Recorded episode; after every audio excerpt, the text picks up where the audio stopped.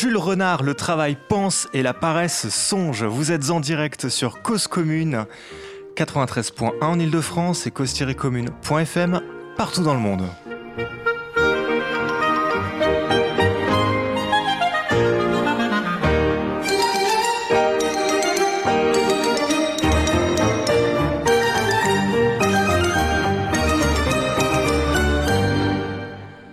Bienvenue dans Cause à effet, votre hebdomadaire du travail, de l'emploi et de la formation. Nous sommes le 1er mai et nous ne sommes pas du tout en direct à l'heure où nous parlons. Votre équipe de Cause à effet aura certainement fui la grisaille parisienne au profit d'une plage paradisiaque bercée par les murmures turquoises de l'eau cristalline à peine troublée par le rire arrogant d'une mouette imbécile où, il délaisse, euh, euh, où on y délace pardon, nos pieds là, caressés par le rouille monotone tandis que nous gisons, telles de vieilles loutres mortes sous le soleil écrasant qui achève définitivement toute volonté, si tant est qu'il en fût une, d'agir, de faire ou de produire quoi que ce soit. C'est le de la station, ça, j'espère. Mais non, je déconne. En fait, nous sommes au kebab de la porte de Saint-Ouen, dans les soucis, dans le gris et dans le bruit. Ici, c'est Paris. Mais si nous, rêvons, tant à l'exil, ce n'est pas pour rien, c'est bien parce que c'est la fête du travail aujourd'hui et depuis la 225e année en France, c'est-à-dire depuis 1793. Elle est devenue aujourd'hui la journée internationale des travailleurs. Elle s'est internationalisée fin 19e en Amérique et en Europe, notamment avec les combats ouvriers pour l'obtention de la journée de 8 heures. Et c'est à peu près à la même période que Pierre Valdec-Rousseau abroge une loi vieille de la Révolution française qui interdisait aux ouvriers de se réunir pour défendre leurs intérêts. C'était en 1884. Et 134 ans après cette loi Valdec qui autorise la création des syndicats, où en sommes-nous de ces organisations? Que sont-elles devenues? En bref, à quoi servent les syndicats aujourd'hui? C'est la question qu'on va se poser lors de notre notre épisode 4 de Cause à effet, nous parlions de la réforme de la formation professionnelle. On était en plein dans l'actualité avec ce fameux Big Bang. Et vous retrouverez euh, bien entendu le podcast sur cause-commune.fm. C'était avec René Bagorski, notre invité spécial. On expliquait notamment combien le travail des syndicats au sein des entreprises allait évoluer. Et c'est ainsi que pour notre émission spéciale du 1er mai, j'ai proposé à René de revenir. René Bagorski, bonsoir. Bonsoir. René, tu es président de la FREF, Association française de recherche et d'échange sur la formation professionnelle. Mmh, oui. Voilà, et donc du coup, euh, comme on est le 1er mai, j'ai la moitié du staff en grève, mais lui, il a fait le jaune, il est resté. Pas question de faire une trêve pour Patrick jusqu'à l'été. Ça va Patrick? Ça va, pas de trêve pour Patrick. Voilà, exactement. Même pour la Saint-Patrick. Même. on, on va réfléchir. Saint-Patrick, c'est la station qui paye le coup normalement. Ouais, ouais, on, va l'envisager. Faites des dons. Alors, euh, pour nous soutenir, euh, Liban FR 92 64. Non, je plaisante. Je, je, connais pas par cœur à ce point. Alors, ordonnance de la rentrée, réforme Pénico. Qu'est-ce qui change avec euh, les syndicats en ce moment ça, bouge beaucoup, René. Ça bouge tellement qu'on a l'impression, et on va même se demander s'ils vont encore servir à quelque chose demain. Parce que si on prend le, la dernière négociation sur la formation qui a eu lieu, euh, ils avaient à peine terminé que la ministre disait que non, non, ça ne ça lui convenait pas et que finalement c'était une façon de nier euh, la démocratie sociale. Et cette démocratie sociale, pourtant, est un rouage, rouage important dans la structuration de la société. Ouais, c'est ça, et on en était exactement à ça mm. à l'épisode 4. C'est-à-dire qu'en fait, euh, il y a eu un, un, accord national interprofessionnel, donc les syndicats se sont mis d'accord pour une proposition de fonctionnement, assurance chômage, formation professionnelle, donc tout ce qui, tout ce qui va tourner autour de l'emploi et qui sera étudié prochainement à l'Assemblée nationale. Euh, la proposition de Muriel Pénicaud, c'est de supprimer les instances qui, qui gèrent en fait, qui collectent euh, la taxe dédiée notamment à la formation professionnelle et, euh, et, qui, et, qui, donc du coup vont, qui vont gérer la formation professionnelle. Alors les OPCA pour dire un peu le, le terme, le terme un petit peu barbare. Ça, ça va même un peu au-delà. Je pense que peut-être avant, on parle de syndicats, mais euh, on, en général, quand on parle de syndicats, on a toujours l'impression qu'on parle de syndicats de salariés, voire même d'ouvriers, parce que c'est le mot qui est mis en avant. Alors les syndicats, quand Valdec euh, Rousseau, c'est ça, en mm -hmm. 1884, euh, décide qu'ils ont nouveau le, droit d'association existe à, à nouveau, c'est à la fois pour les milieux c'est à la fois pour les salariés et c'est à la fois pour les, les, milieux patronaux. Et quand on parle de syndicats, les syndicats, c'est un des groupements professionnels qui ont pour objet la défense des intérêts matériels de leurs de leurs membres et ces intérêts matériels, ils sont à la fois pour la partie patronale et à la fois pour la partie syndicale. Et dans les négociations, il faut être forcément deux. Et donc, quand on négocie, c'est d'un côté les organisations patronales et de l'autre côté les organisations de salariés, avec toute une histoire qui va avec. Ça sera, on y viendra sans doute tout à l'heure. Ce sera quand même intéressant de voir comment les syndicats patronaux, notamment les confédérations, ont chaque fois été créés par le gouvernement pour avoir des entités qui puissent négocier avec les organisations de salariés. Et donc, du coup, euh, cette négociation se fait par branche non, il y, a différents niveaux de négociation, puisqu'il y a un premier niveau de négociation, c'est le niveau interprofessionnel, et ce niveau interprofessionnel, il couvre les secteurs du transport, du commerce, des services, du bâtiment, et, euh, j'en oublie toujours un, donc je le retrouverai un jour ou l'autre. Donc il y a cinq secteurs qui sont couverts. Ne sont pas couverts par les négociations, en fait, les secteurs, par exemple, de euh, l'économie sociale et solidaire, les secteurs les secteurs de l'agriculture, les secteurs des professions libérales, un accord national interprofessionnel ne couvre pas ces champs-là. Par contre, ne peuvent négocier un accord que des organisations dites représentatives. On a trois organisations représentatives au niveau patronal. C'est le MEDEF, Mouvement mhm. des entreprises de France, la CPME, donc la Confédération des petites et moyennes entreprises, et l'UDP, c'est l'union à la fois de l'artisanat et des professions libérales. Donc ces entités patronales ont le droit de négocier un accord interprofessionnel. De l'autre côté, il y a cinq organisations de salariés, euh, CFDT, CGT, Force ouvrière, CFTC, CFE, CGC. Il sera intéressant de regarder tout à l'heure un peu quelle est l'histoire de toutes ces organisations-là, comment elles ont finalement aujourd'hui pignon sur rue et pourquoi elles ont pignon sur rue, mais chacune portant, parce qu'il y en a quand même cinq au niveau des salariés, trois au niveau des organisations patronales, pas forcément ni les mêmes valeurs, ni les mêmes objectifs. Et donc c'est à partir de là que la, négociation se fait? Bah, La négociation se fait avec euh, l'ensemble de ces entités-là. Il faut savoir qu'une négociation des, euh, des partenaires sociaux, donc l'ensemble des organisations syndicales et d'employeurs et de salariés, la négociation se fait sur un texte qui a été écrit par la partie patronale et par le MEDEF en l'occurrence. Et donc on a déjà une première incongruité, c'est dur à dire ce mot-là, incongruité, mmh. euh, c'est qu'on imagine toujours qu'une négociation est une négociation d'acteurs à égal niveau. Or, à partir du moment où vous avez un acteur qui écrit le texte et qui émet dans ce texte-là ses desiderata, il ne permet aux autres que de discuter ces desiderata-là. Et du coup, on a un lien de subordination de fait qui s'installe. Et on est dans la même logique de lien de subordination qu'un salarié qui est dans une entreprise et qui, à travers son contrat de travail, vend sa force de travail et n'est ni plus ni moins que rémunéré par l'employeur pour faire quelque chose. Et là, les représentants des salariés, y compris en dehors de l'entreprise, puisque on leur demande de négocier sur un texte de l'employeur, on considère qu'ils n'ont sans doute pas les capacités, je ne sais pas si c'est intellectuel, mais en tout cas, une vision suffisante de l'ensemble du système pour être suffisamment apte à écrire des textes. Et c'est une, vraie, c'est une vraie question. D'accord, donc dans un accord interprofessionnel, le MEDEF écrit, la négociation se fait d'ailleurs même dans ses locaux, mais ce lien de subordination, euh, enfin, j'entends dans ce que tu dis qu'il y a un lien de subordination entre les représentations salariales et le patronat. Mais si c'est le MEDEF qui écrit, le MEDEF a sans doute des intérêts qui vont être différents des autres euh, syndicats patronaux, ceux des petites et moyennes entreprises, ceux des, des, artisans et des indépendants. Donc est-ce qu'il y a aussi un lien de subordination qui existe entre le, MEDEF et les, autres euh, syndicats patronaux?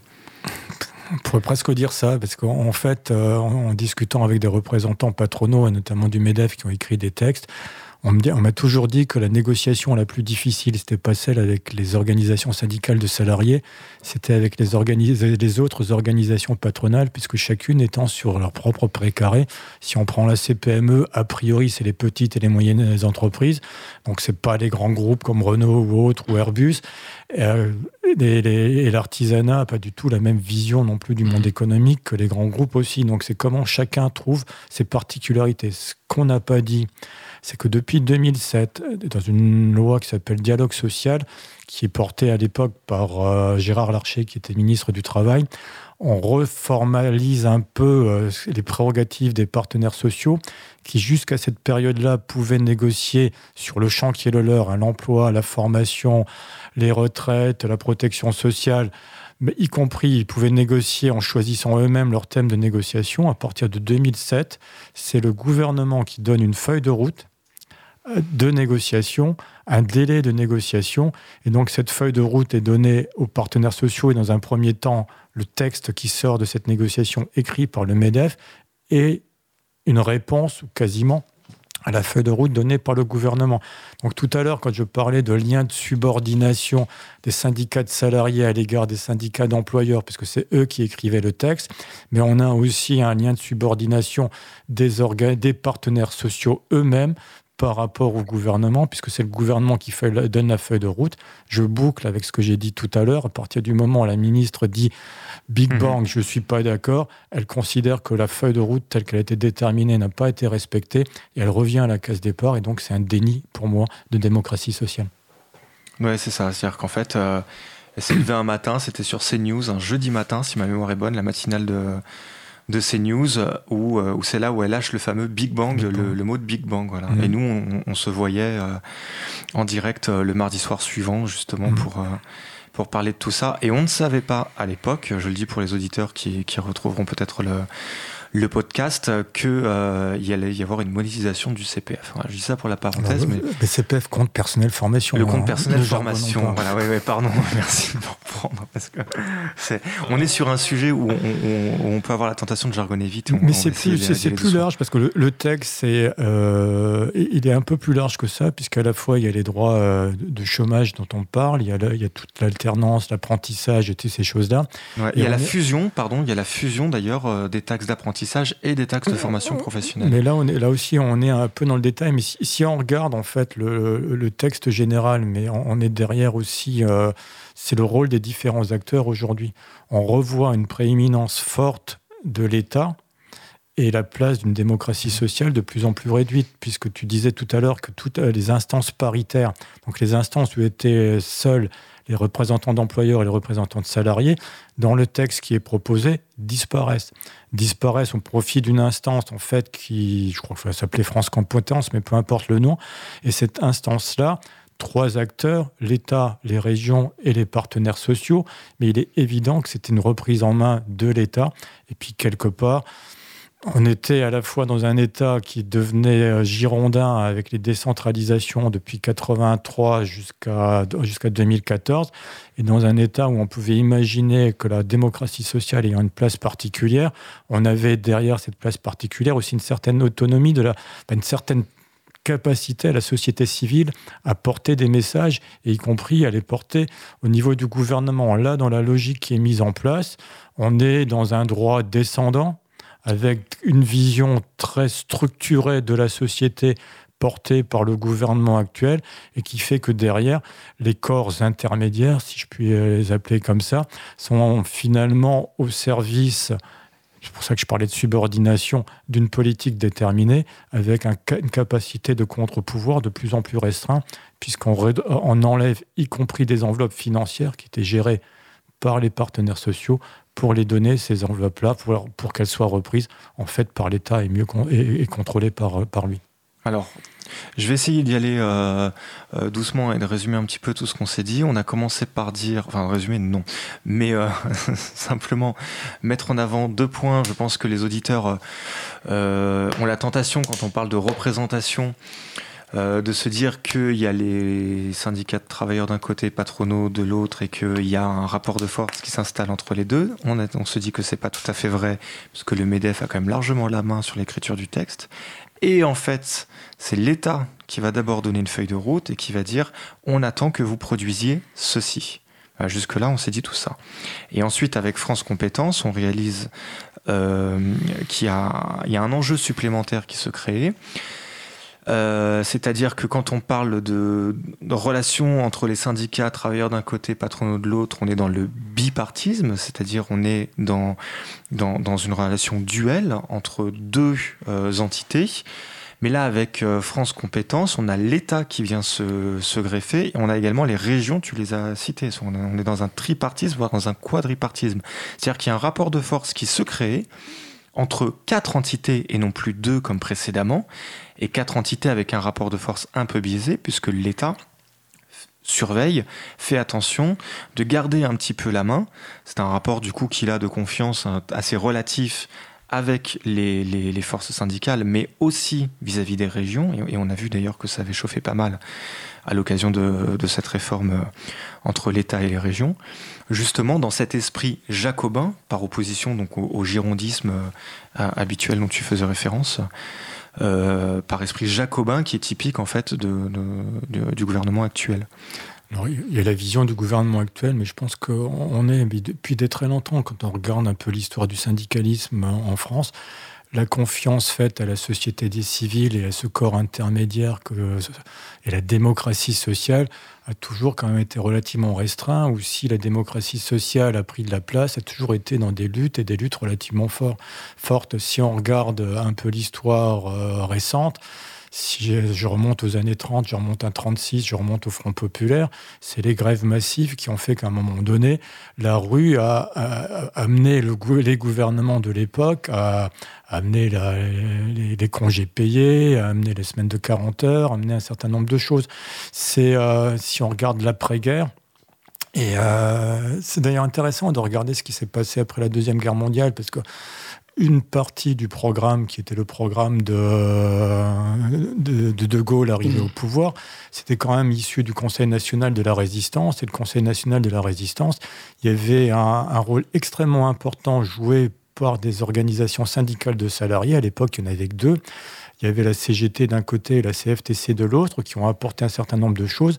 Et toute la mise en œuvre de ce qui allait devenir finalement une politique sociale, c'est-à-dire euh, à la fois le, les retraites et à la fois la, sécurité sociale ont été gérées dans un premier temps par les partenaires sociaux, par délégation laissée par l'État. Donc il y a quand même eu à un moment donné un souffle qui a permis un développement aujourd'hui avec ce qu'on perçoit, et notamment avec un, un gouvernement plutôt descendant.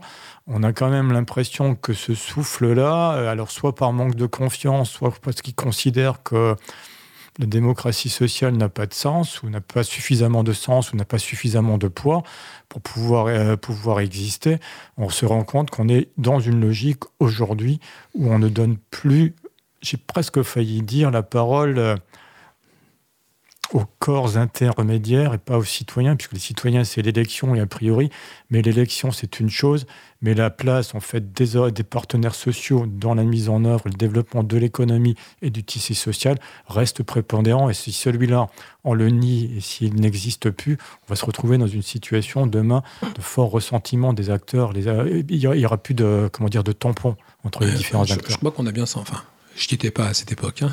mais ce que j'en comprends, euh, puisqu'on parle de l'après-guerre, il me semblait, au du début des Trente Glorieuses, il me semblait bien qu'il y avait un, intérêt fort pour tout le monde. Il me semble qu'on était dans, euh, dans, un. Il y avait une sorte de. C'était le progrès partagé par tous, quoi. Mmh. Il y avait un intérêt fort à avoir des deux côtés des interlocuteurs euh, puissants, qui pouvaient représenter d'un côté ceux qui travaillaient et puis ceux qui les faisaient travailler, on va dire ça de façon un peu schématique, de façon à ce que tout le monde aille vers le progrès, et ce qu'on aille vers la reconstruction et vers une société qu'on allait imaginer une société du progrès. Et euh, il me semble que le rapport, de, force a changé. On a peut-être moins besoin euh, de partenaires. On, pourrait dire qu'à une certaine époque, le syndicalisme a pu, euh, se dire qu'il il, valait mieux du syndicalisme et des partenaires sociaux que, que, la lutte des classes. Et il me semble que pour certains, il n'y a plus vraiment besoin ou il n'y a plus vraiment intérêt à avoir des partenaires. Euh, la société a changé, le rapport de force a changé, euh, c'est bien ce qu'on voit aujourd'hui, il y a des choses qui sont en train de, s'installer, et j'ai pas l'impression que, l'intérêt de, des salariés soit quelque chose qui importe pour tous. Comme à un moment il a, pu importer, je pense que s'il a importé, c'est parce qu'il y avait un intérêt pour cela. Il y avait peut-être aussi d'autres. Euh, les gens étaient issus de la résistance, il y a, tout le monde a lutté ensemble. Je pense qu'il y avait quand même une certaine. Je pense qu'il y a certainement eu un moment une certaine confraternité. Euh, je crois que tout ça maintenant, ça, ça n'a plus cours et qu'on est vraiment dans autre chose. Et peut-être qu'à un moment, justement, c'est peut-être que ce. Je pense pas que les partenaires sociaux n'aient plus de rôle à jouer. Moi, je vois dans certaines euh, entreprises, celles où j'ai, celles où je travaille ou d'autres, je vois bien le rôle qu'ils peuvent jouer et l'intérêt qu'ils peuvent avoir. On pourra peut-être revenir dessus. Au-delà de ça, j'ai l'impression que qu'il faut passer à autre chose et qu'il y a certaines luttes peut-être qui devraient euh, à nouveau, à nouveau voir le, voir le jour et qu'on peut plus on peut plus passer par, par cette euh, démocratie sociale et ces partenaires qui n'ont maintenant plus que le nom et qu'ils ne sont plus vraiment. Je crois, que, le, mot partenaire, euh, quand tu l'utilises, ferait hurler un, certain nombre de, de mm. syndicalistes parce qu'ils ont toujours considéré qu'ils étaient des acteurs sociaux mm. et pour certains, ils n'ont pas des partenaires mm. sociaux. Partenaire, ça veut dire qu'on partage ensemble quelque chose et, euh, et qu'on est quand même dans un monde antagoniste. Et ce que j'ai expliqué tout à l'heure entre d'un côté le syndicat et les syndicats employeurs, de l'autre côté les syndicats de salariés, c'est quand même deux horizons un, peu différents.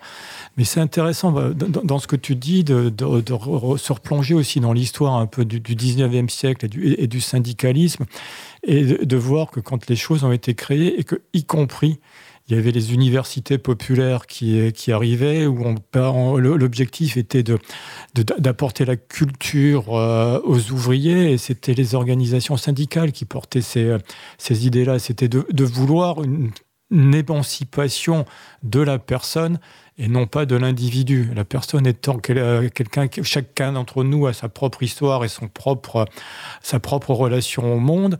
Euh, un individu, il est interchangeable. Et moi, ce qui me choque un peu aujourd'hui, euh, c'est quand dans des textes, que, notamment sur celui dont on parlait tout à l'heure, le texte de loi, on parle d'acteur de son parcours professionnel. Mmh. Mais je, je, suis désolé, un acteur, c'est celui qui joue un rôle dans un cadre déterminé.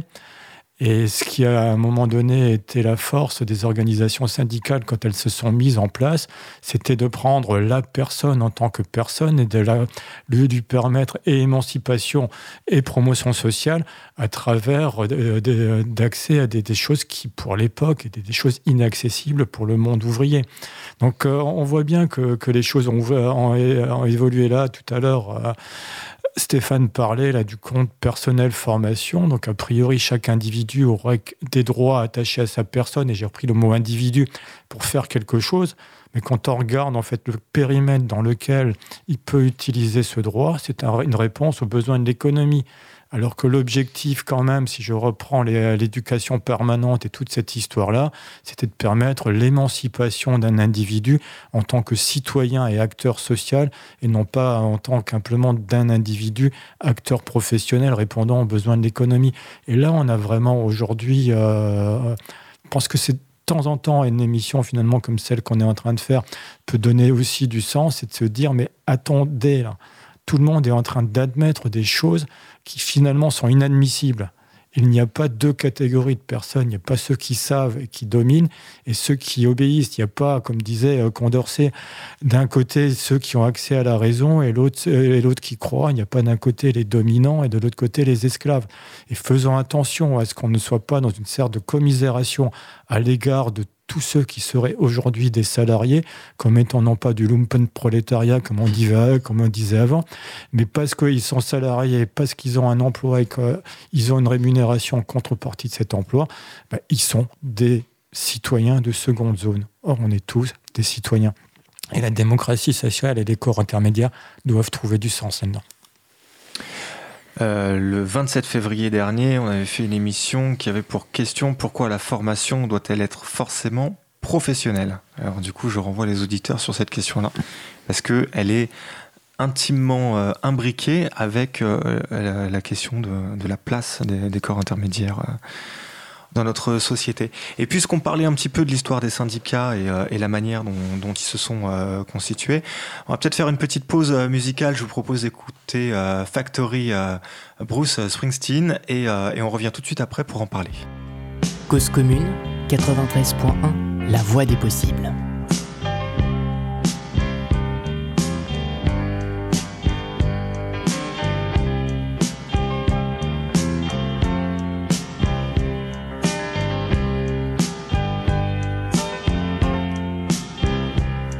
Early in the morning, factory whistle blows.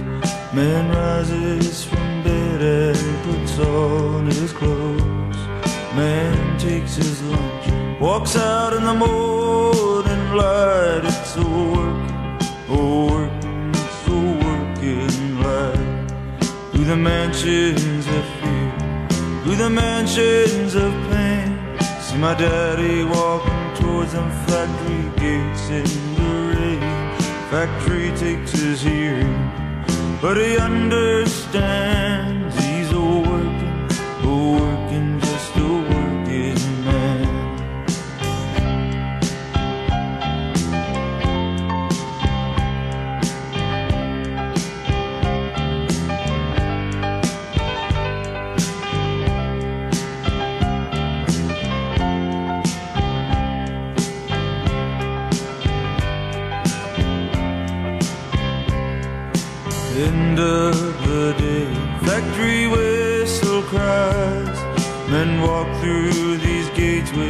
death in their eyes.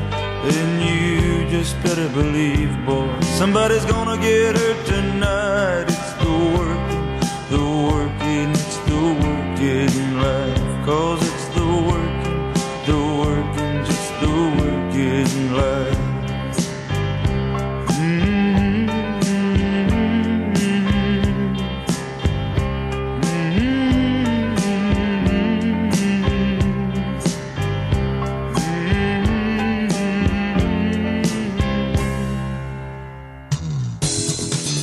Cause commune, cause-commune.fm. Partage ta radio. Vous écoutez euh, Cause à effet dans 93.1 sur 93.1 et nous sommes dans notre émission spéciale du 1er mai. Avec René Bagorski, nous sommes euh, en train de nous poser la question à quoi servent les syndicats aujourd'hui? Alors, à quoi servent les syndicats euh, aujourd'hui? Si on se pose la question comme ça, posons-nous la question de quoi servaient les syndicats hier. Alors, comment ça s'est créé les syndicats? Sur quelle base? On en a parlé un petit peu euh, juste avant la, la- pause musicale. C'est une longue histoire, mais c'est une histoire qui est intéressante parce qu'en en fait, si on remonte à la Révolution française et qu'on voit un peu les, différents courants de pensée là, qui, qui, qui s'en dégagent, il y a trois courants de pensée un peu qui se dégagent. Il y a d'un côté un courant un peu laïque, de l'autre côté un courant social et de l'autre côté un courant anticapitaliste et, révolutionnaire. Ces trois courants vont être les courants qui vont irriguer en fait le monde, euh, notamment le monde ouvrier là pendant tout le 19e siècle. Et quand on va retrouver la création de la, Confédération générale du travail, euh, la CGT en, en 1895, on est plutôt sur euh, euh, c'est à la fois des fédérations d'industrie de différents secteurs et à la fois les bourses du travail. Les bourses du travail, c'était des lieux où les gens pouvaient venir et étaient accompagnés et aidés dans, dans, dans leur démarche. Ces bourses du travail-là et, cette euh, CGT-là va être le premier syndicat confédéré avec une histoire qui va être à peu près... euh, enfin, qui va se mettre en place doucement et où il y aura en 1905 ce qu'on va appeler la charte d'Amiens.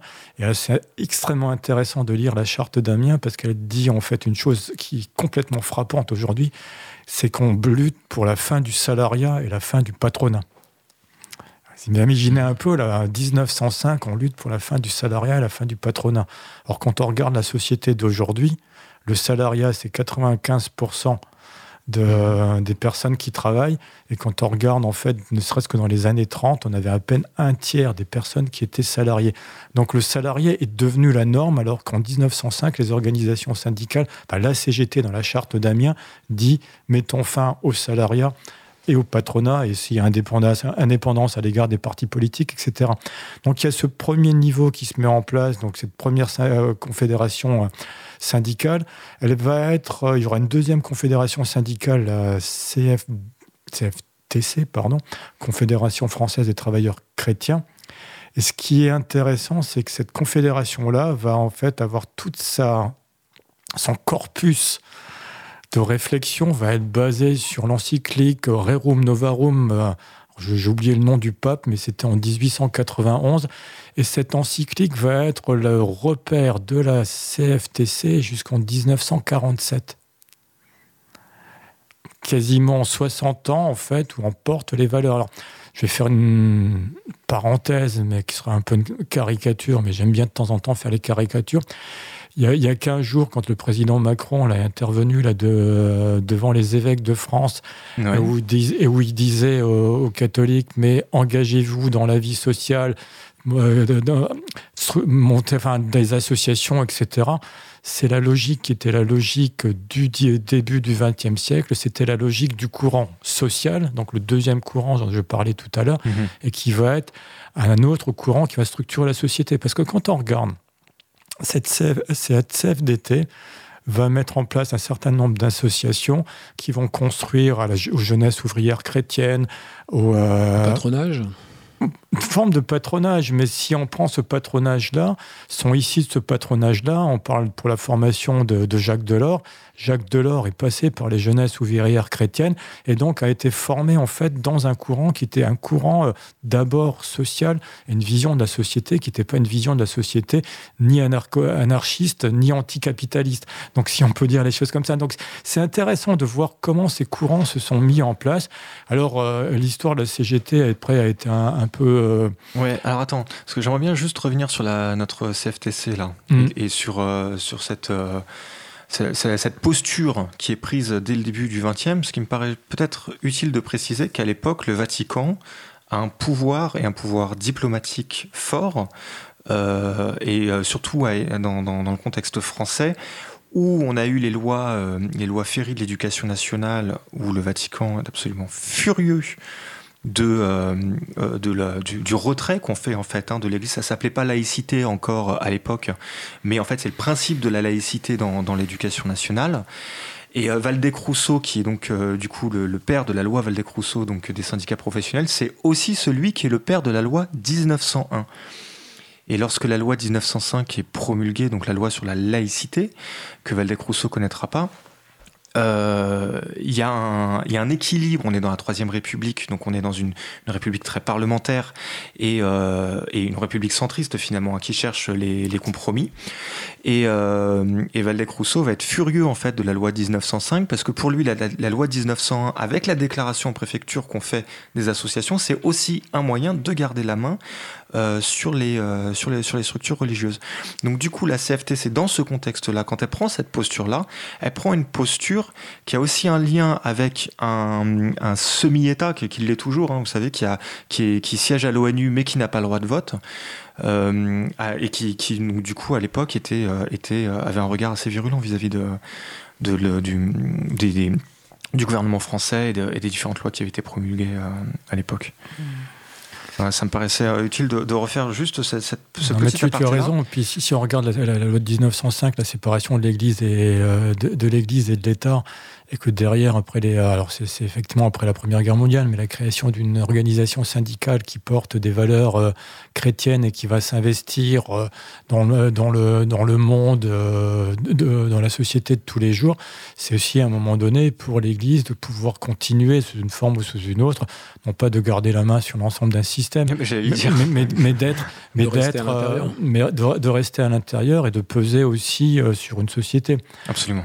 Donc euh, c'est intéressant, mais ce qui, ce qui est intéressant aussi, c'est que 1919, là, c'est euh, la création de la, de la CFTC, mais je, sais plus, je crois que c'est 1920, le congrès de Tours, où il va y avoir euh, la SFIO là, qui, va, qui va exploser avec la naissance d'un parti communiste, et dans le même temps qu'il y a la naissance du parti communiste, il y a une partie de la CGT qui va, qui va être une CGT révolutionnaire défendant la révolution russe, et de l'autre côté, une mhm. CGT qui va être une CGT beaucoup plus réformiste.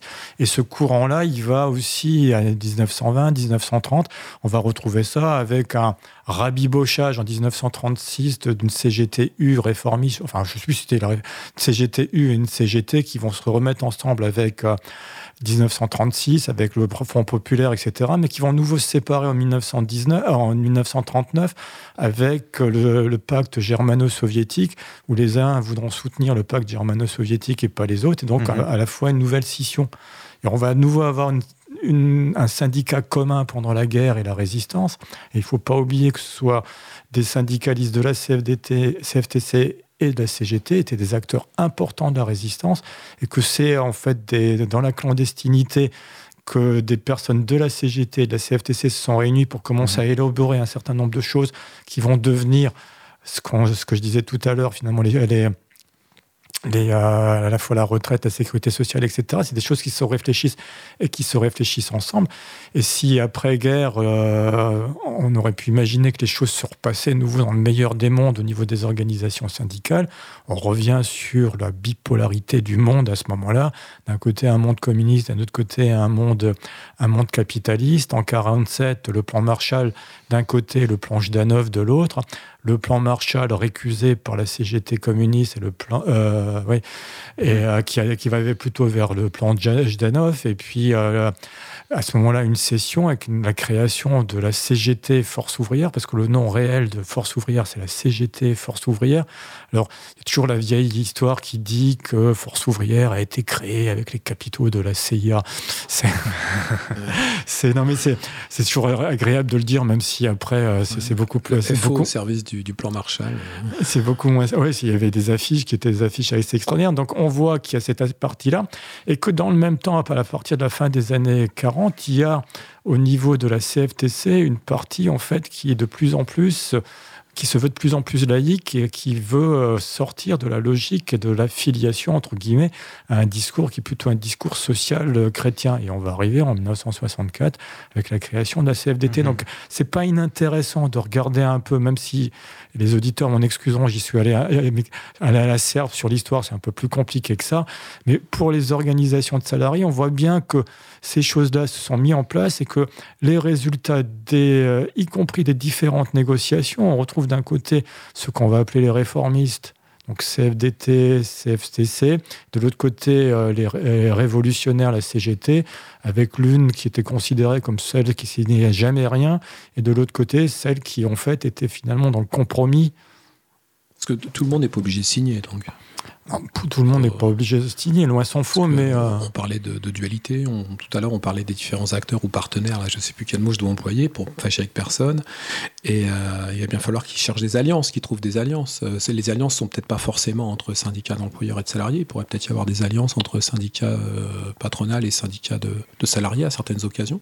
Oui, mais ça c'est même souvent, je ne vais pas reprendre ce que j'avais dit le, 27, février où j'expliquais un peu comment la négociation se faisait entre le premier texte du MEDEF, euh, le, texte des, des, parties patronales, ensuite les bilatérales avec les différentes organisations et des choses qui sont inscrites dans le texte, dans le projet de texte, mais on sait aussi que la négociation va s'ouvrir, euh, quels sont les points euh, qui sont les points importants pour les uns et pour les autres, et qu'il suffit à ce moment-là de les rajouter dans les textes pour avoir une ou deux organisations qui votent.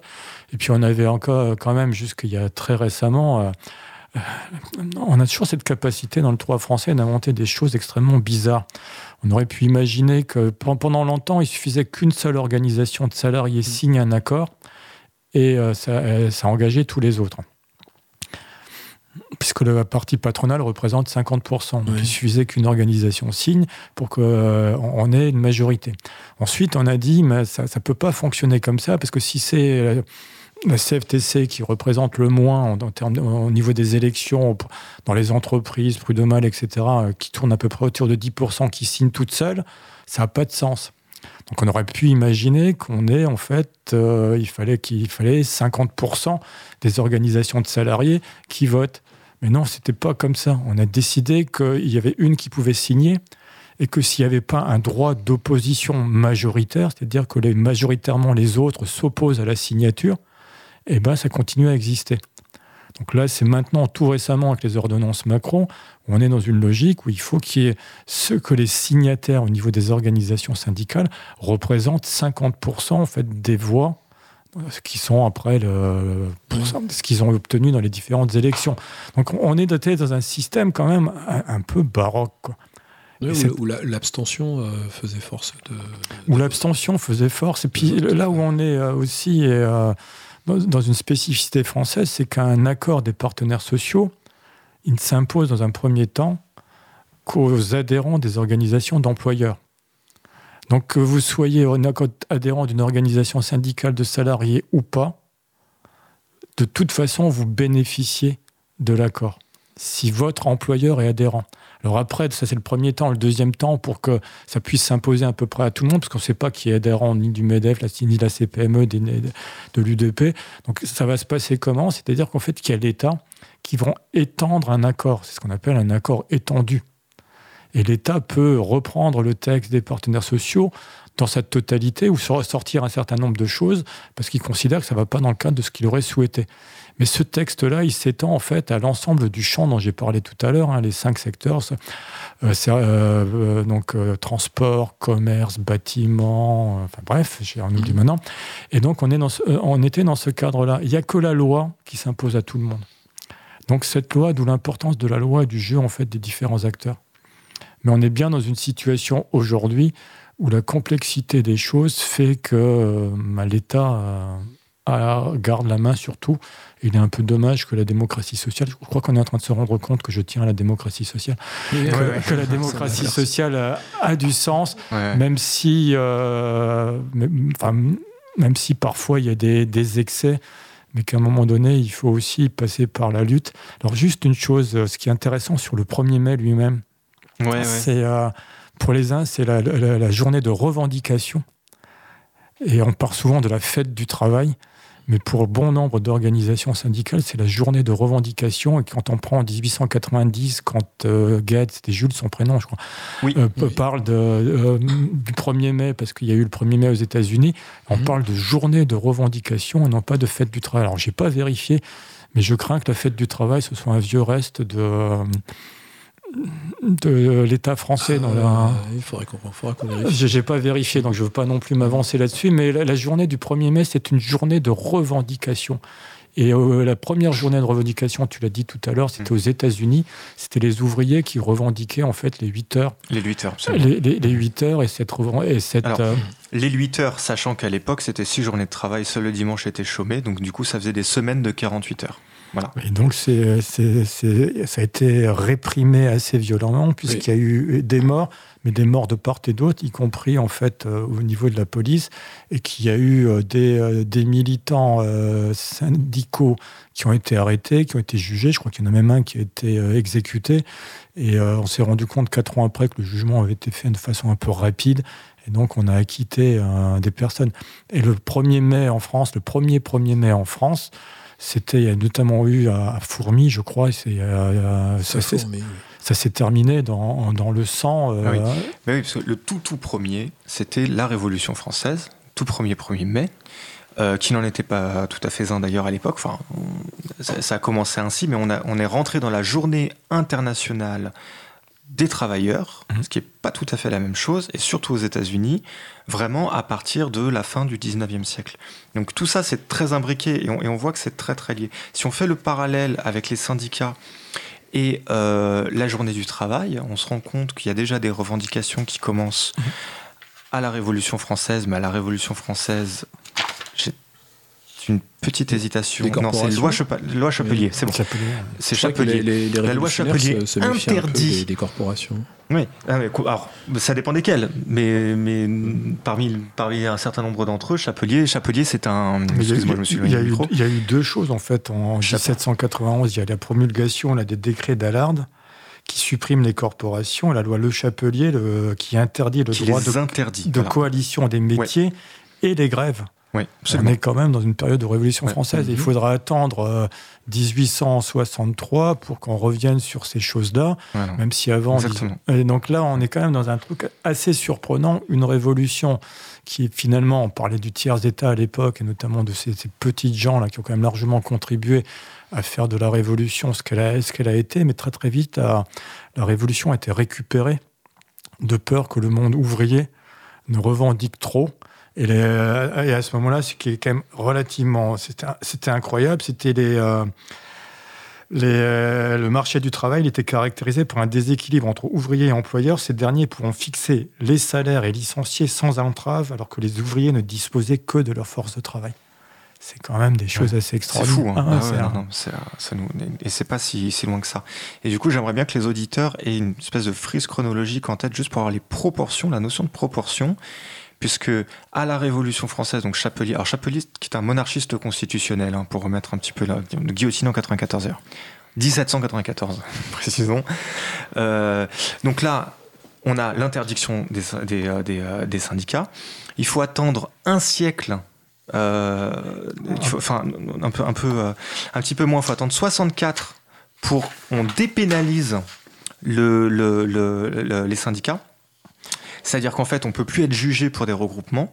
Là, je, je m'excuse, j'ai plus le nom de, l'auteur de la loi en tête, mais on- surtout qu'on est en Second Empire. Et c'est Valdec Rousseau, 20 ans plus tard, euh, 1884, qui va autoriser, donc du coup, qui va faire sa loi Valdec Rousseau. Et en 94, il autorise les mouvements euh, jaunes, du coup, ceux qui, ceux qui sont pas dans la. Mais ça, c'est pas une loi, c'est une, c'est un, c'est un arbitrage. Bon, voilà. Alors, J'ai On- jamais compris si les mouvements jaunes, c'était les syndicats d'employeurs qui étaient chargés, en fait, parce qu'on a eu ça aussi à un moment donné. C'est euh, no- notamment, euh, il y avait des entreprises comme Citroën où il y avait le, le syndicat maison. Et le syndicat maison était celui qui signait tous les accords. Et, donc c'était vraiment, et on les appelait les jaunes et c'était le, ils étaient Ouais. compromis. Ouais, voilà. Donc il y a, voilà. Donc, il y a un arbitrage qui s'était fait pour cette. cette- Donc, donc, du coup, si on, si on remet toutes ces proportions, on a un siècle d'interdiction, on a une légalisation en 1884 et on a toute cette période très très très dense avec également donc du coup le 1er mai, euh, le Front populaire, euh, euh, la charte d'Amiens, enfin tout, ça ça s'est créé très très vite. Et c'est peut-être utile d'avoir cette, cette représentation en tête de 10 ans, 20 ans où tout se crée très vite parce que ça permet de comprendre toutes les imbrications que tu as données tout à l'heure avec le lien politique, le lien social, le lien avec euh, euh, euh, la Seconde Guerre mondiale et la résistance, qui font qu'il y a cette euh, y, a, cette force en fait dans, dans les, syndicats à l'époque. Dans, dans, la société, dans la société en général, cette force d'impact en fait, quoi, quoi que les syndicats font et, le- lien qu'ils ont avec les, les, les, ouvriers, la manière qu'a le, la, CFTC de vouloir garder la main dessus, etc. etc. Ouais, enfin, c'est euh, un peu co- compliqué là, c'est de, de- faire un, truc réduit comme ça, mais euh, on, est bien dans une situation. Et n'oublions pas non plus que le 19e siècle, c'est la, révol- la révolution industrielle et la création des premiers grands groupes euh, industriels qui se mettent en place, avec euh, dans la sidérurgie notamment, et les- la première fédération patronale qui va exister, c'est la fédération des maîtres des forges. Mais c'est des grandes entreprises et c'est dans ces grandes entreprises où on a effectivement les syndicats qui se créent, qui ont une certaine force et qui vont pouvoir euh, faire un peu, euh, entre guillemets, vaciller le, pouvoir. Mais, ça n'a jamais été simple. Moi, moi j'avais un, arrière-grand-père qui était anarcho-syndicaliste. C'est l'histoire familiale. C'est qui, euh, tous les 1er mai, euh, restait à la maison, considérait qu'il fallait pas aller, aller travailler, qui en gros se faisait licencier euh, tous les 2 mai. Et euh, sa femme, donc mon arrière-grand-mère, était euh, membre de l'association des femmes catholiques de Madame de Vindel. Et comme il avait, euh, il avait 6 ou 7 ou 8 enfants, je ne sais plus le, nombre exact, donc elle allait, euh, le, le 3 mai, elle allait voir Madame de Vindel en se plaignant qu'elle plus y avait plus, euh, son mari ne travaillait plus pour nourrir les enfants, etc. Donc il était réembauché, mais réembauché à chaque fois sur des, emplois, des emplois les plus, plus dé- déqualifiés. Et il a fini sa carrière à charger les wagonnets avec euh, de, minerais, donc des conditions quand même assez extrêmes. Mais c'était euh, la caricature du syndicaliste qu'on peut avoir, celui qui montait sur les tonneaux et qui haranguait les foules. Ces gens-là, ils étaient. euh, tout le monde les connaissait, mais tout le monde les évitait aussi. Parce que euh, euh, les mouvements se faisaient quand il y avait effectivement une forte coalition, à un moment donné, une forte rancune, entre guillemets, ou des conditions de travail extrêmes où les gens y allaient. Mais ceux qui portaient les messages, à l'époque, qui osaient s'investir et qui étaient militants, c'était des formes de kamikazes aussi. Donc, euh, n'oublions pas ces aspects-là. Et puis, il a fallu à un moment donné que trouver des points de compromis pour que dans les entreprises, petit à petit, on tienne compte de ces forces-là pour pouvoir être un. tu parlais de duel tout à l'heure ou de dualité. C'est la dualité et le duel de ces qui a permis aussi de structurer, de construire les choses. Mais il y a deux mondes qui sont clairement là. Il y a le monde de la grande industrie là, qui, se, euh, qui naît, avec un monde, y compris syndical, qui se structure dans ce monde-là, parce qu'il y a la force pour le faire. Et puis il y a toutes les petites entreprises où il y a des conditions de travail qui restent extrêmement compliquées, extrêmement précaires, où il n'y a personne qui, est, euh, qui a le rapport de force suffisant pour se battre. Et ceux qui éventuellement montaient au créneau dans ces conditions-là, ils étaient virés, et ils étaient euh, Mhm. persona non grata dans, toute la, dans, dans tout, le, dans, dans tout le bassin d'emploi. Donc n'oublions pas ces choses-là. C'est euh, j'ai failli dire, c'est presque plus simple aujourd'hui d'être syndicaliste, même si c'est compliqué dans les entreprises et que, y compris pour les carrières professionnelles, un bon nombre d'entre eux ont vu leur carrière professionnelle se retrouver relativement réduite, avec des perspectives d'évolution relativement réduites aussi. Mais d'un autre côté, il y a quand même un cadre juridique aujourd'hui qui protège. Et ce cadre juridique qui protège, il est le résultat aussi des luttes de tous ces gens-là. Ok. Euh, tu, j'aimerais rebondir sur un truc, parce qu'on a parlé de, des métallurgistes, euh, des maisons de la forge. Euh, Pierre Gatta, c'est un métallurgiste, hein, si je ne dis pas de bêtises. Alors, il fait partie de l'UIMM, donc l'Union des industries minières et, métallurgie. Quoi. Donc, il est, sa, fédération ou sa branche professionnelle fait partie de ça. Alors là aussi, hein, si on regarde la petite histoire, si on regarde l'histoire du patronat, je vais faire papier raconte là ça. Euh, ça. 1900, 1919, euh, euh, il n'existe pas de confédération patronale. Il n'existe que des syndicats d'employeurs de branches professionnelles. Alors là, les maîtres des forges, le commerce, les graines, etc., c'est des syndicats professionnels. En 1919, le gouvernement demande aux organisations patronales de créer une confédération pour avoir une entité qui puisse négocier avec les deux confédérations syndicales, donc la CGT et la CFTC de l'époque, mhm. pour avoir une entité. Alors cette confédération patronale, elle va être logée dans les locaux des maîtres des forges. Il y aura un bureau qui sera le bureau de la Confédération, mais concrètement, ce sont les maîtres des forges, donc la Fédération des maîtres des forges qui était la superpuissance économique de l'époque qui va être l'outil dominant de la partie patronale. Et si on regarde l'histoire des présidents des, confédérations patronales, vous avez, à, part l'épisode Parisot, voilà. à part l'épisode mmh. ils viennent tous, ou quasiment tous, de, du secteur de la métallurgie, et donc des ancêtres des maîtres des forges. Et si on prend le baron Cellière, qui était quand même le patron là, du, euh, du MEDEF aux années, au début des années 2000, c'est un descendant de Devindel et donc un descendant de la sidérurgie. Et il y a ce rapport de force au sein du MEDEF, en fait. C'est pas juste le MEDEF. C'est-à-dire qu'en fait, il y a des composantes qui vont revendiquer des choses euh, différentes, qui vont avoir des liens aussi, des implications avec les forces politiques qui vont être, euh, qui vont être différents. Mais si, on regarde de façon un peu concrète, en fait, euh, à, quoi se jauge le pouvoir d'une fédération patronale au niveau d'une MEDEF? C'est euh, son chiffre d'affaires et sa, place dans le PIB.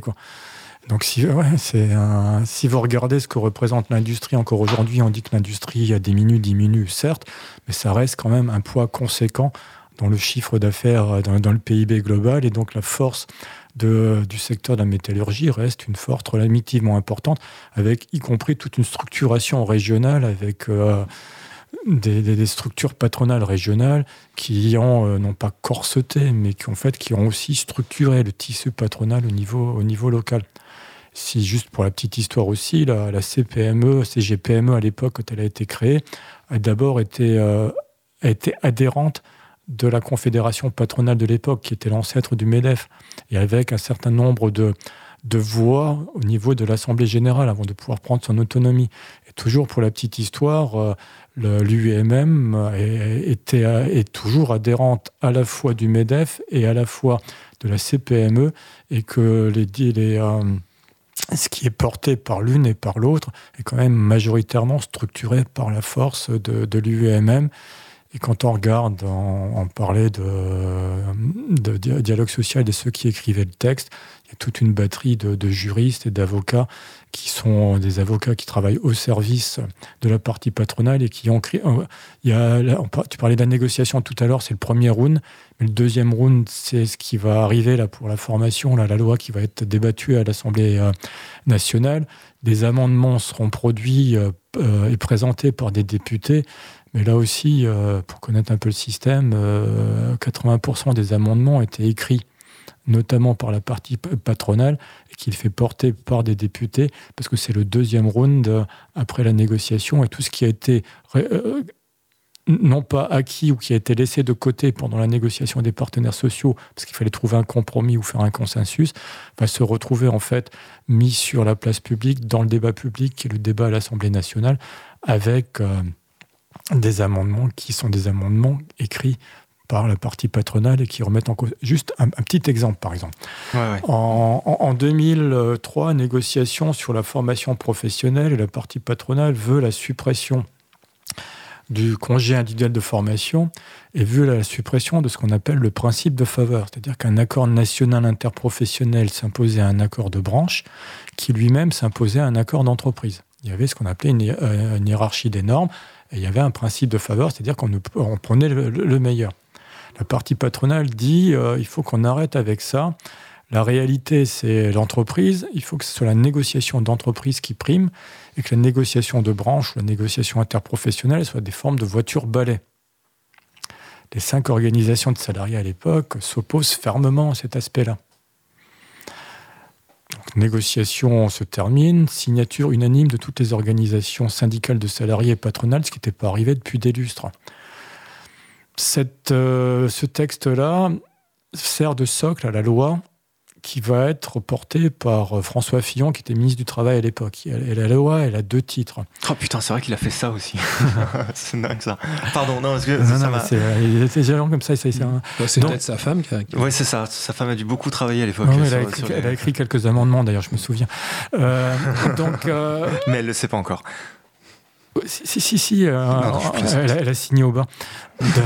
Non, mais ce qu'il y a, c'est que donc on retrouve ce texte de loi. Il est deux, deux titres. Le premier titre, c'est formation professe- euh, professionnelle tout au long de la vie.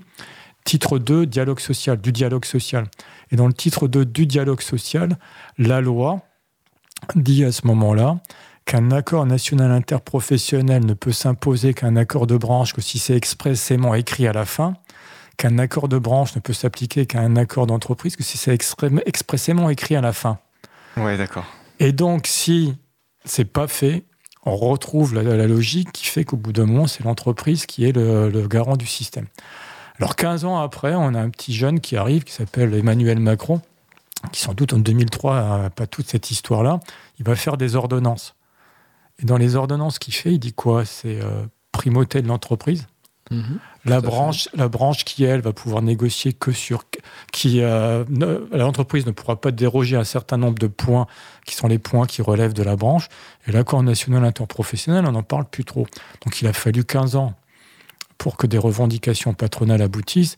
Mais on se voit que 15 ans plus tard, c'est plus porté par les partenaires sociaux, enfin, c'est plus porté par les, par- par les syndicats d'employeurs, mais c'est carrément le gouvernement qui vient à travers une ordonnance reproposer quelque chose qui avait fait partie d'un débat des partenaires sociaux et qui n'avait pas abouti parce que les organisations syndicales de salariés à l'époque unanimes considéraient qu'un accord national interprofessionnel devait être la voiture balai de l'ensemble du système de la démocratie sociale et que l'accord et que la loi était en fait la voiture balai suprême mais que l'accord national interprofessionnel devait déjà être plus haut, l'accord de branche plus haut et l'accord de branche euh, de- d'entreprise plus haut. Donc on voit bien que le système évolue et que finalement les lobbying avec le temps sont payants, mais ce sont rarement les lobbying des organisations syndicales de salariés qui sont payants. Et quand on regarde le système aujourd'hui, on est de plus en plus dans un lien de subordination extrêmement fort de la personne dans le cadre de son contrat de travail des, part- des organisations syndicales de salariés à l'égard des syndicats d'employeurs et le- l'ensemble des partenaires sociaux à l'égard de l'État. Je reboucle sur ce que j'ai dit tout à l'heure, Ouais. qui, qui, qui, qui prend la main, qui prend la main fortement. Donc la place de la démocratie sociale, je pense que de temps en temps, moi j'ai une phrase que j'adore, c'est de Bernard de Chartres, nous sommes des nains juchés sur des épaules de géants. Allons regarder un peu l'histoire, notamment de la démocratie sociale, la création de toutes les confédérations, de toutes les fédérations euh, à la fois d'employeurs et syndicats de salariés, et le rapport dans la société telle qu'elle est aujourd'hui, sans eux, sans elles, on n'aurait sans doute pas eu des évolutions comme elles sont aujourd'hui. Donc ne laissons pas la place uniquement qu'au pouvoir politique, quel qu'il soit, donnons les moyens en fait à cette démocratie sociale d'exister, d'avoir du sens et d'avoir sa place. Je fais le lien avec les pays européens. On parle souvent de l'Allemagne. L'Allemagne, quand il y a une négociation entre, les, entre les, le syndicat ou les syndicats allemands et le patronat, c'est la norme, elle se fait là. Quand on regarde les pays scandinaves, les pays scandinaves, il y a 80% des personnes qui sont adhérents d'une organisation syndicale, mais ils sont adhérents aussi parce que ces organisations dans les pays scandinaves gèrent euh, les mutuelles, euh, les droits à la retraite complémentaire, etc.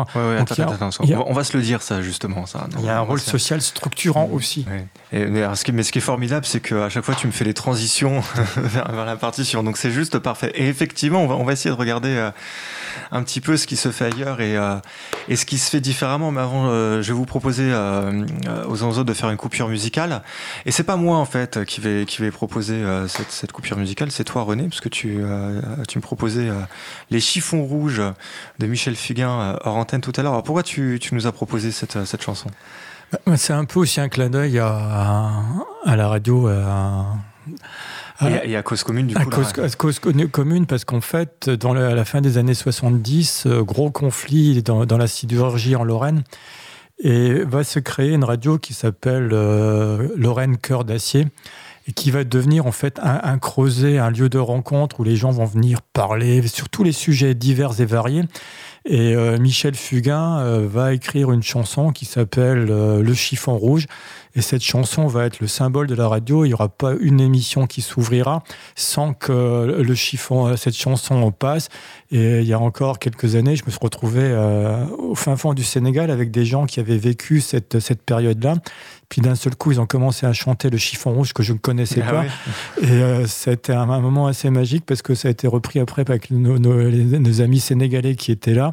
Et c'était devenu, parce qu'on avait emmené des gamins de quartiers en difficulté là au Sénégal pour faire, pour faire des chantiers, c'était devenu au Sénégal le champ du ralliement aussi de, de, tous ces jeunes là qui travaillaient ensemble. Et donc c'est un hommage à Radio euh, Lorraine Cœur d'Acier et puis à toutes ces luttes un peu de ces gens à cette période-là. Allez, on va faire un, clin d'œil à, à, Radio Lorraine Cœur d'Acier. On s'écoute tout de suite les chiffons rouges. Cause commune 93.1, la voix des possibles.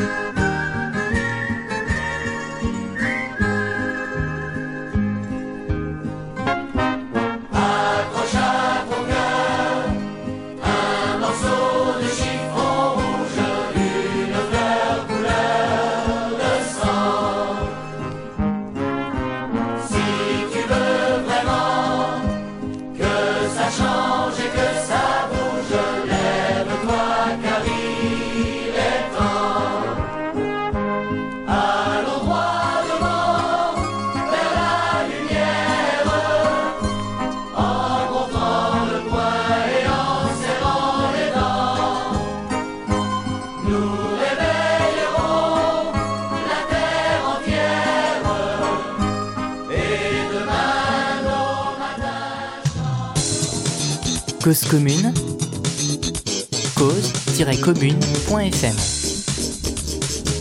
Partage ta radio. Vous écoutez Cause à effet, votre magazine du travail, de l'emploi et de la formation sur Cause Commune 93.1. Nous sommes euh, le mardi 1er mai et, euh, et euh, nous nous posons la question actuellement, mais à quoi servent les syndicats? Avec notre invité spécial René Bagorski. Et euh, avant de reprendre, euh, on, parlait tout à l'heure, euh, avant la coupure musicale, bah, des autres syndicats et ce qui se faisait dans les autres pays. Euh, ce serait peut-être intéressant de revenir sur euh, la, la- la chronique de la semaine dernière, Patrick, parce que je sens que tu tiens quelque chose, le courage, la force, l'empire, non pas l'empire, pardon, Pas l'Empire, on parle pas de la même force. et toutes ces choses-là. Euh, voilà, je sens que tu as, tu as beaucoup de choses à nous dire. Alors du coup, dis-les-nous maintenant.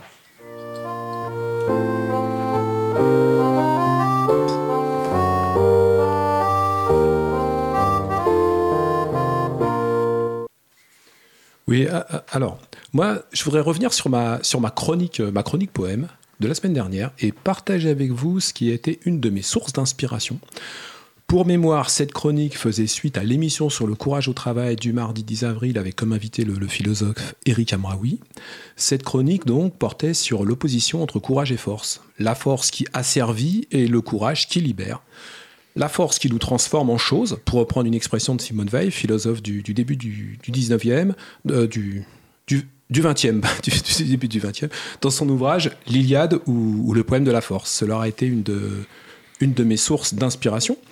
Quant à l'autre source d'inspiration, elle est en lien avec la, deuxième partie du texte, euh, dans laquelle j'évoque la déraison du monde.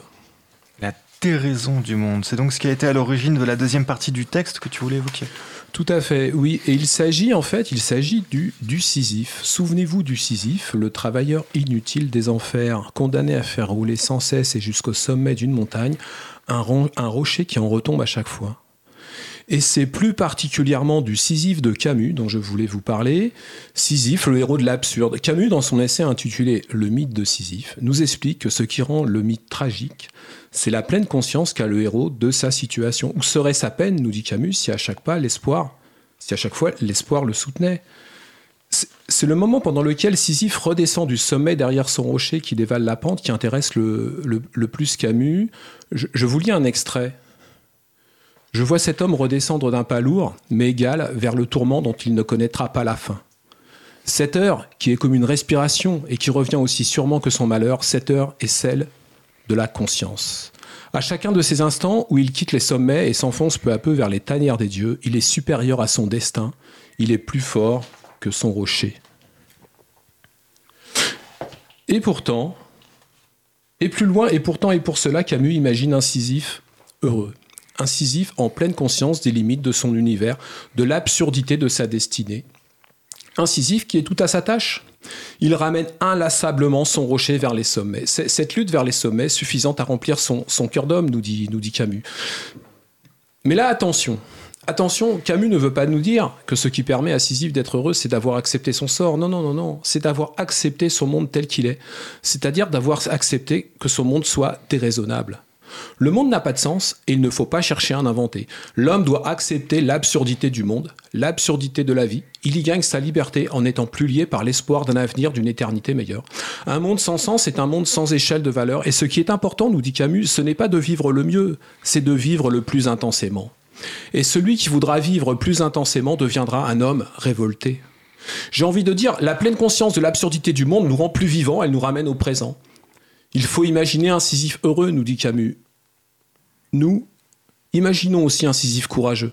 Un Sisyphe courageux qui a le courage d'accepter la déraison du monde. Ce serait le message de Camus Ayons le courage de vivre maintenant.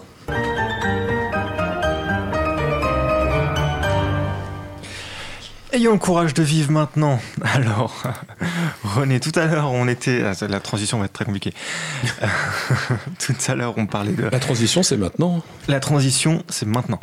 Les, euh, les syndicats, euh, les, les, euh, les syndicats des autres pays ont d'autres manières de fonctionner et proposent différentes choses. Et euh, euh, inévitablement, quand je les regarde, moi, j'ai envie de me poser une question. Les salariés en France euh, représente 11% de, de, personnes adhérentes dans les syndicats. 11%, c'est très très faible en fait. Qu'est-ce qui s'est passé? C'est faible parce que derrière, euh, il faut trouver un intérêt à, être adhérent. Alors, on a vu tout à l'heure qu'il y avait euh, chaque organisation syndicale a une histoire, je vais dire politique, une histoire où il y a un certain nombre de valeurs. C'est est-ce qu'aujourd'hui, euh, on adhère encore aux valeurs de ces organisations syndicales-là, ou les organisations syndicales sont elles simplement devenues, pour les uns ou pour les autres, euh, un moyen de défense sur un temps ponctuel par rapport à une situation euh, conflictuelle avec, avec l'employeur? Je pense que cette deuxième, ce deuxième aspect, la réalité aujourd'hui, la pérennité des adhérents est quand même extrêmement rare et que les adhérents, la plupart du temps, adhèrent parce que dans une entreprise ou dans, un, dans, dans une situation particulière, ils ont besoin d'une aide et que finalement, l'organisation syndicale ou les militants syndicaux sont perçus comme finalement un relais gratuit ou peu payant par rapport à, leurs besoins premiers. Ok, Patrick. Oui, je, justement, je, voudrais, réagir par rapport à ça parce que ce qui m'est arrivé, euh, c'est que justement, à un moment, dans, une des entreprises dans laquelle j'ai travaillé, euh, je voyais bien, pendant de nombreuses années, je n'étais pas syndiqué, maintenant je suis syndiqué, je, l'indique, je voyais bien que les syndicats, quand même, faisaient le job qu'ils me représentaient et que finalement j'allais bénéficier de leur travail. Et dans une des entreprises où j'ai travaillé, j'en ai Peut-être parce que j'étais plus proche d'eux, peut-être que ces personnes-là, j'avais peut-être plus d'affinité. En tout cas, euh, j'ai bien vu qu'ils faisaient le job et je me suis dit, c'est un peu facile. Euh, ils font le travail pour moi. Ils me représentent, ils vont ils disent des choses intéressantes, ils vont me représenter. Puis moi, finalement, je suis là et puis j'attends de, de, récupérer les fruits de ce qu'ils font. Et quelque part, ils ont pas, on, pourrait penser qu'ils sont pas représentatifs et qu'ils me représentent pas. Donc voilà, c'est ce qui m'a poussé en fait, euh, alors que je n'avais pas un intérêt particulier euh, à adhérer pour des raisons, euh, puisque de toute façon j'allais bénéficier du travail qu'ils faisaient. C'est ce qui m'a poussé en fait à me syndiquer. Et peut-être que voilà, c'est peut-être une des raisons aussi qui fait que tout le monde ne va pas se syndiquer, puisqu'on parle parfois de, désert syndical, que de moins en moins de personnes sont adhérentes. Et je pense que c'est peut-être là-dessus que, ce sujet que tu allais aborder. Est-ce que j'ai peut-être pas forcément donc intérêt à, adhérer à partir du moment où euh, que le syndicat soit représentatif ou pas, ce qui va obtenir s'appliquera à tout le monde, contrairement peut-être à d'autres pays où il va falloir être adhérent à ce syndicat pour bénéficier du, fruit de, de leurs négociations. Tu as, tu as raison, effectivement. Si on regarde euh, les choses telles qu'elles se passent dans une entreprise, par exemple, il y a des obligations de négociation. Les, négociations se font par euh, soit les délégués du personnel, c'est euh, les organisations qui ont une élection, il y a des, organisations syndicales qui, négocient, etc. On a des militants. Ces, ces militants-là, dans bon nombre de cas, notamment dans les petites entreprises, sont quand même un peu des, des kamikazes. Pourquoi je dis que c'est des kamikazes Parce qu'ils euh, osent, entre guillemets, aller affronter l'employeur, se positionner dans les discussions et dans les échanges avec l'employeur dans le moment où ils sont représentants syndical comme étant à leur, euh, à leur égal niveau. Or, ils vont se retrouver le lendemain dans une situation de production, de, de, salariés qui a un rôle, etc.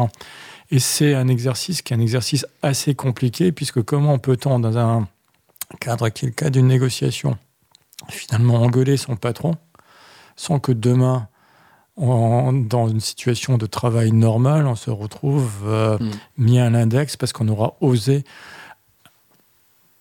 aller à l'encontre de la décision, de la volonté qui était la volonté de l'employeur. Mais ce qui est intéressant dans, dans le parcours aussi des militants syndicaux, c'est quelque chose qui, qui est en train d'être réfléchi, mais qui a sans doute pas été, qui n'est pas suffisamment valorisé, parce que pendant longtemps, euh, un militant syndical était un militant à vie, et souvent, euh, on commençait par un petit mandat, on avait une délégation et des délégations à temps plein, ce qui faisait qu'on sortait de, la structure de l'entreprise euh, en tant que de la structure productive de l'entreprise et on devenait une forme de corps intermédiaire dans l'entreprise où les gens venaient solliciter la personne qui était l'intermédiaire par rapport à l'employeur les, générations actuelles s'investissent beaucoup moins dans la durée et beaucoup moins longtemps. Et c'est finalement ces générations-là se posent souvent la question de savoir qu'est-ce que ça peut m'apporter d'avoir été, d'être militant syndical, et est-ce que c'est dans ma carrière professionnelle, est-ce que ça peut être une valeur ajoutée? Ça n'a jamais été vraiment réfléchi comme ça. il y a une loi, la loi Repsamen de 2016, qui dit à un moment donné, c'est quelque chose à quoi il faut réfléchir, parce qu'on n'a pas vocation à être militant syndical toute sa vie. Là où c'est pour moi choquant, c'est que le texte de loi euh, dit la chose suivante, c'est que il doit y avoir un entretien avec son N plus 1 quand on rentre en mandat, et le même entretien avec son N plus 1 quand on sort de mandat pour voir les compétences qui ont été acquises. On revient toujours à mon histoire de lien de subordination. Ne me dites pas que je radote, je sais que je suis plus vieux que vous, mais quand même, c'est euh, euh, choquant. Je ne comprends même pas que les organisations syndicales de salariés aient accepté ça. D'accord, mais c'est peut-être l'occasion d'une reconnaissance des compétences euh, des militants, là. C'est une reconnaissance, mais sauf qu'on le, le met, cette reconnaissance-là, à partir du moment où c'est le N plus 1 qui fait le point sur la situation, qui prend la photo avant de rentrer de mandat et qui prend la photo à la hmm. sortie de mandat, quelque part, c'est... Euh, Il y a quelque chose d'étrange derrière ça. Ça me paraît US, il me euh, semble qu'il faut un tiers. Hmm. Un tiers qui soit capable de faire ça. Alors je sais que il y a le, CNAM, euh, l'AFPA qui sont en train de travailler sur justement cette reconnaissance des parcours militants. Et c'est extrêmement intéressant.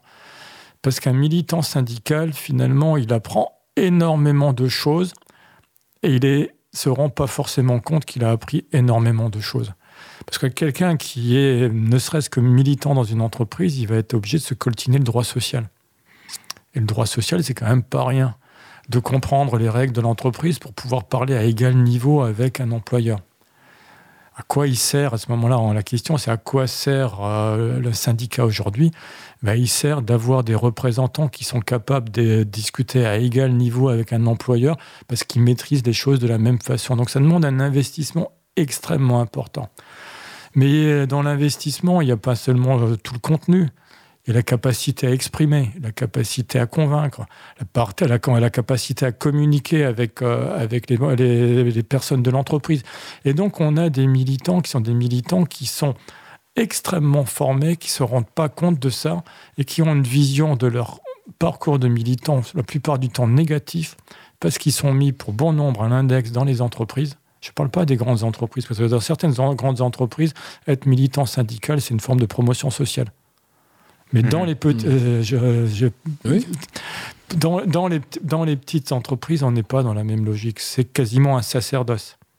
Et ce sacerdoce-là, c'est de voir comment on peut le valoriser pour que ces personnes-là se rendent compte que les compétences qu'ils ont acquises en aide des compétences demandent une situation de travail, et non pas en situation d'emploi, en situation de travail qui doit permettre, qui doit les valoriser. Alors on parle d'autodidaxie, dire à, ce moment-là, mais on est aussi euh, à devoir et avec des formations qui sont données par les confédérations syndicales qui sont d'extrêmement haut niveau.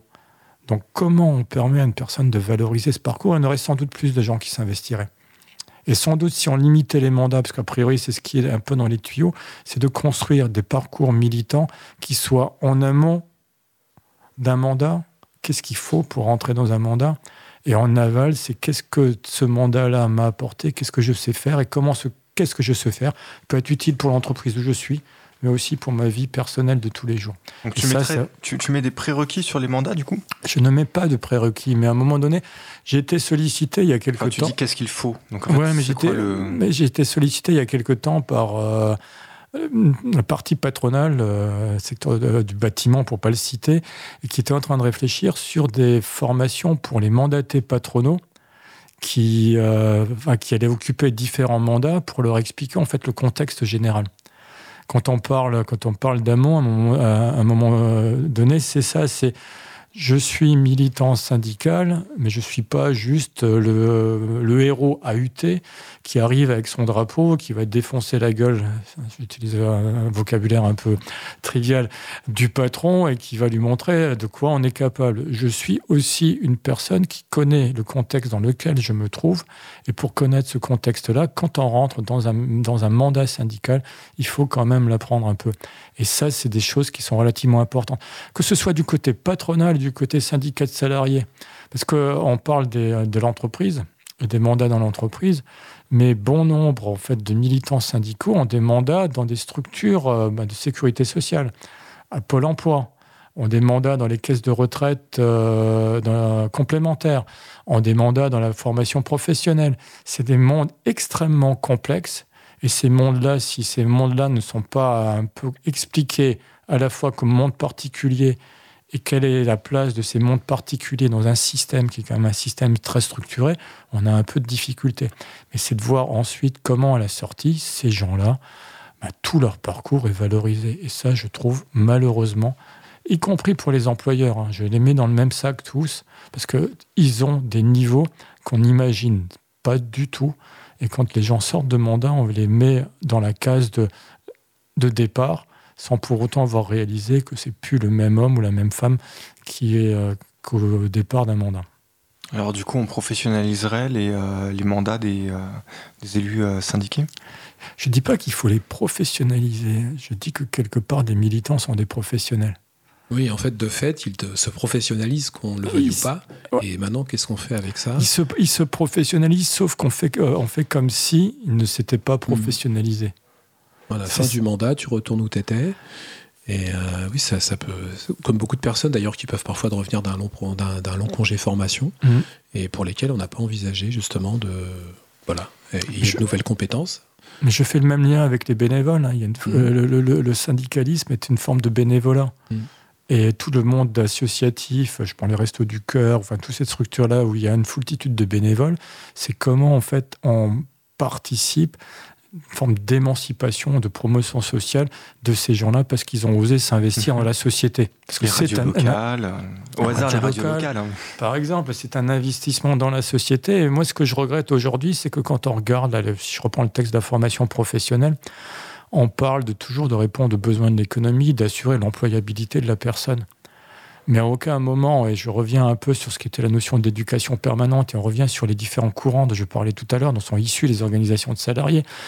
Quand on parle d'éducation permanente, on est aussi à un moment donné à parler du citoyen acteur social majeur. Et cet citoyen acteur social, ça a du sens et un militant syndical, c'est avant tout un acteur social qui contribue à l'évolution aussi d'une société. Alors, j'ai pas tout retenu dans ce que tu as dit là par rapport à Camus et à Sisyphe, parce que je m'y suis un peu perdu dans le rocher qui glissait, qui, qui rattrapait. il, n'arrête pas de. de... Ce rocher, redescend toujours. Il descend toujours, et quand on regarde finalement ce qu'est l'activité d'un bon nombre de militants syndicaux, c'est qu'en permanence, ils essaient de remonter le rocher, mais que le rocher continue à descendre, mais que de temps en temps, c'est plus la personne toute seule, mais un collectif qui va se euh, coltiner le rocher mhm. et que le rocher va, va remonter et trouver du sens et donner du sens. Et tant qu'on aura des militants qui, qui, ont du sens et qui donnent du sens à leur action, ça ira. Mais si, si on a des militants qui sont des militants parce que quelque part le mandat syndical est un, un moyen de se protéger, là, ça n'ira plus. Oui, bien sûr, comme dans n'importe quelle organisation, n'importe quelle. Euh. Ça, c'est le travers, euh, c'est les, lois de, des, humains et des, sciences humaines. Donc, toi, tu dis, il faut adhérer Genre là, on est le 1er mai. Donc, en fait, pour les auditeurs, c'est le 1er mai. Pour nous, c'est le 26 avril. Parce que comme c'est le 1er mai, du coup, on travaille pas. Et on enregistre à l'avance. Mais demain, 2 mai, euh, ils adhèrent? Je ne sais pas s'il faut adhérer, mais en tout cas, il faut s'engager dans, dans, la, dans, la, vie. Et euh, la vie n'a de sens que, n'a de sens que par le sens qu'on lui donne. Et le sens de la vie, c'est pas uniquement de voir euh, midi à sa porte et de travailler pour sa pomme, mais c'est aussi à un moment donné de voir comment, dans, le cadre d'un collectif, et une organisation syndicale est un collectif qui travaille au service, non pas de elle-même, mais qui travaille au service d'une collectivité et si on voit euh, toutes les améliorations qu'il y a eu, euh, que ce soit en risques psychosociaux, l'organisation du travail, les rémunérations, etc., s'il n'y avait pas eu d'organisation syndicale et de militants qui se sont, qui se sont battus pour obtenir ces choses-là, on resterait à la case en fait du, euh, du journalier qui allait vendre sa force de travail en contrepartie d'une rémunération qui était individualisée et qui n'avait où le sens collectif n'existe pas. Merci beaucoup René Wagorski. C'était euh, notre émission euh, spéciale euh, du 1er mai pour la fête du travail. Nous... Des revendications. et des revendications. La journée internationale des travailleurs, Les- même les, d'ailleurs. les- les chroniqueurs, ils peuvent se syndiquer. Et euh, les chroniqueurs. Est-ce que les chroniqueurs peuvent se syndiquer? Bah, ma foi. On invitera l'UDES.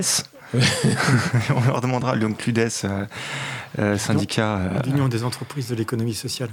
L'Union euh, voilà, des entreprises de l'économie sociale, dont euh, le, syndicat des radios libres fait partie d'ailleurs. Et, euh, et- ils pourront nous expliquer un petit peu comment ça fonctionne tout ça. Mais enfin, on se retrouve très bientôt. Alors, donc le 1er mai, c'est férié. Le 8 mai, c'est férié aussi. On vous proposera une rediffusion. Et on se retrouve le 15 mai en direct. On sera à nouveau en direct mardi à 21h. Euh, pour nous soutenir, alors en début d'émission, je vous citais li- l'IBAN, FR55, etc. Il y a un moyen beaucoup plus simple euh, et qui est apprécié aussi. Vous pouvez partager, liker, commenter sur les réseaux sociaux, ça nous aide beaucoup. Euh, on se retrouve très prochainement. Bonsoir. Salut. Salut.